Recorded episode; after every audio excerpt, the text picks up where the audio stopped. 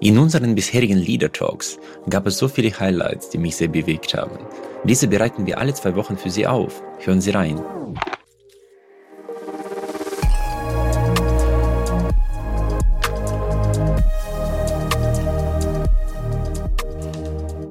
»72 Prozent 72 Prozent der Deutschen gehen davon aus, dass der Erfolg im Leben von Kräften bestimmt wird, die wir nicht beeinflussen können. In den USA sagen das nur 35 Prozent.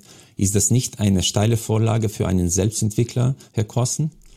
Ja, selbstverständlich. Also das ist wohl seit über 50 Jahren so mein, mein Fokus, äh, dass ich äh, Menschen, auch wenn es jetzt etwas vielleicht provozierend klingt, aus der Kinderwelt in die Erwachsenenwelt bringe.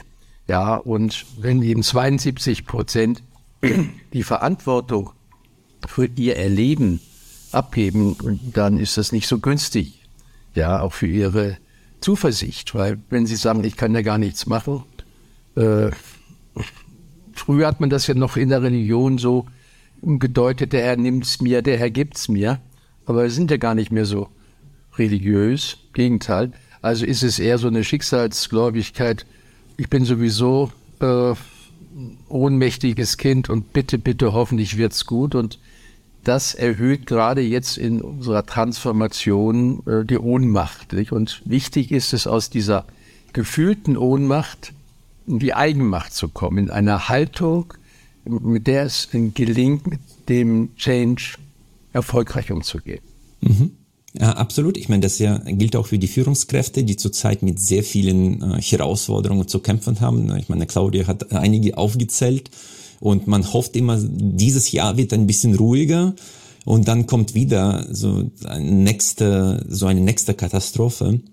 Und rational, Herr Kossen, ist es nachvollziehbar. Man sollte aus der Ohnmacht herauskommen und sich die Verantwortung übernehmen. Aber schon Sigmund Freud sagte, dass für viele Menschen Leiden leichter ist als Handeln. Wie kommt man da tatsächlich zum Ziel? Ja, das sehe ich. Ich habe ja auch sehr lange privat beraten als Therapeut. Und da war immer so die, die, die Sehnsucht der Menschen, ich möchte mehr Sicherheit haben, ich möchte mehr eingreifen können. Und äh, ich glaube, mein, mein ganzes Bemühen war an dich immer nur zu, den Leuten zu sagen, hm, nimm das nicht so persönlich, was das Leben dir bietet. Ja? Und äh, wenn man im Stau steht, da gibt es ja Leute, die einfach sagen, blöder Stau, das gibt's doch nicht, eine Unverschämtheit, das darf doch nicht wahr sein. Es ist ja kindlich, den Stau persönlich zu nehmen, aber das können wir uns ja bei uns selber beobachten, wenn wir überfordert sind, dann ist alles irgendwie so magisch beseelt und dann gibt es plötzlich einen blöden Stau. Ich meine, das, was wirklich ist, dass paar Autos hintereinander stehen und ich irgendwie nicht weiterkomme. Und dann projiziere ich meine Ohnmacht, dass ich im Augenblick ohne Machen bin, nach draußen und äh, fühle mich bedroht und dadurch komme ich immer mehr in die Ohnmacht. Hm, nachvollziehbar. Und Claudia, ich glaube, aus der Perspektive der aktuellen Arbeitswelt ist es immer eine Frage der Einstellung, ja, und des Denkrahmens, den man sich selbst erlaubt, ja. Absolut. Ähm, ich würde gerade mal kommentieren. Du hast gesagt, die Amerikaner, da ist es ein bisschen geringere Prozente. Wir verteufeln immer so ein bisschen die Oberflächlichkeit der Amerikaner. Ähm, dieses ewig freundlich sein. Hey, how are you? Nice to meet you. Und das fehlt aber manchmal den Deutschen. Diese positive Stimmung, die wir in der Arbeitswelt brauchen, um uns gelassener, locker zu bleiben, etwas offener zu sein, das brauchen wir in der Arbeitswelt.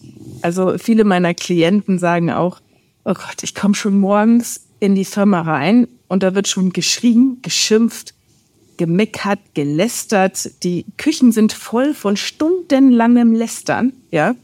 Und diese Stimmung drückt eigentlich schon. Und äh, das ist ein großes Problem. Also viele mhm. meiner Coaches, Geschäftsführer, Führungskräfte leiden unter der schlechten Stimmung und wissen, ihre Mitarbeiter, da arbeitet keiner mehr acht Stunden am Tag und schon gar nicht mit voller Freude. Mhm. Also das, was, was ich auf einen Punkt bringen kann, das wird erstaunlich erstmal wirken für die Zuschauer, dass man wirklich einen Schlüssel hat äh, für diese Transformation äh, eben nicht in der Kinderwelt das zu erleben und der schnellste Schritt in die Erwachsenenwelt zu kommen, dass man das, was ist, als dazugehörig anschaut. Das ist das Leben. Ne? Also es gibt ja ein paar Leute, die sagen, es ist ein blödes Leben. Also blödes Leben heißt, es ist nicht so, wie ich es mir vorgestellt habe. Mhm. Gutes Leben ist, ah ja, so habe ich es mir vorgestellt. Und wenn man ein halbes Jahr, also das können jetzt die, die uns zuhören oder zuschauen, wirklich ausprobieren. Ich garantiere mit meinem guten Namen, so wie das Herr Ips sagt, nicht so oft bei der Babynahrung, ich garantiere das, dass das Lebensgefühl und dadurch die Eigenmacht sich erhöht, wenn man ab heute nicht mehr klagt. Überhaupt mhm. nicht mehr klagen. Also ich sage nicht mehr blöder Stau oder unverschämt, das darf doch nicht wahr sein, das gibt's doch nicht.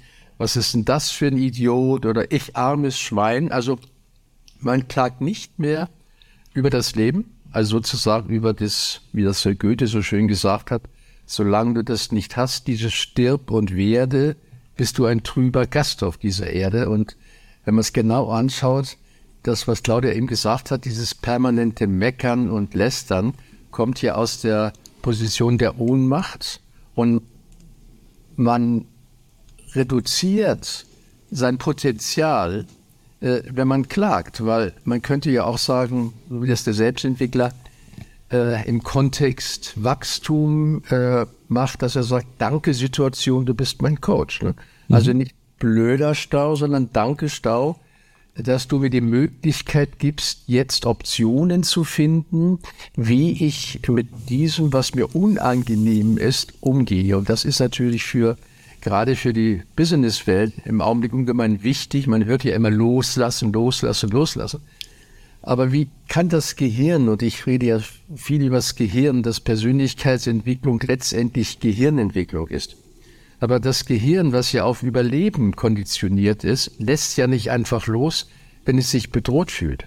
Ja, hm, absolut. Gehirn, das Gehirn weiß ja nicht, was Glück ist. Das Gehirn ist nur seit hunderttausenden Jahren, Millionen Jahren konditioniert auf Überleben. Und das heißt Vermeidung von Unlust, Maximierung von Lust. Und äh, wenn ich dadurch irgendwie rauskomme und meine Energie verliere, indem ich mich immer beklage, dass das, was ist, ist, ja, es ist eben. Es geht ja auch nicht weg, wenn du darüber klagst. Ich, das ist so irrational, nicht? Wenn einer im Stau steht und blöder Stau, Idioten, äh, der geht ja nicht weg.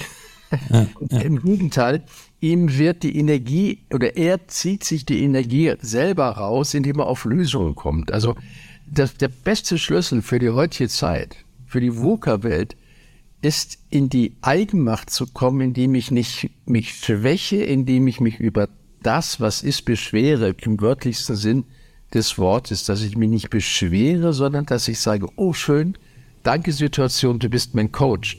Wenn man das in die Firmen hineinkriegt, dann werden, werden auch die Beschwerden der Führungskräfte über ihre Mitarbeiter nicht mehr so, so verheerend, dass sie immer sagen, ja, die wollen ja gar nichts machen. Wenn der Einzelne seine Verantwortung übernimmt für sein Erleben und nicht sagt, die Firma macht mich kaputt, der böse Chef oder die Chefin, die sind schuld oder die Politik, sondern dass jeder die Verantwortung für sein Erleben übernimmt und weiß, dass es letztendlich aus der Kinderwelt kommt, dann wäre sehr, sehr viel leichter, alles so in den Griff zu kriegen.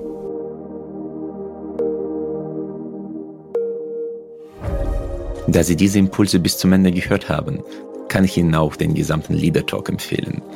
Den direkten Link dazu finden Sie in den Show Notes. Folgen Sie uns gerne, damit Sie auch in Zukunft keine Impulse verpassen. Ich freue mich sehr, dass Sie auch diese Folge bis zum Ende gehört haben. Wir investieren viele Ressourcen und Leidenschaft, um diesen Podcast möglich zu machen. Sie würden uns sehr helfen, wenn Sie dem Podcast folgen und vielleicht auch bewerten würden. Ich danke Ihnen im Voraus. Ich freue mich auf unser Wiederhören.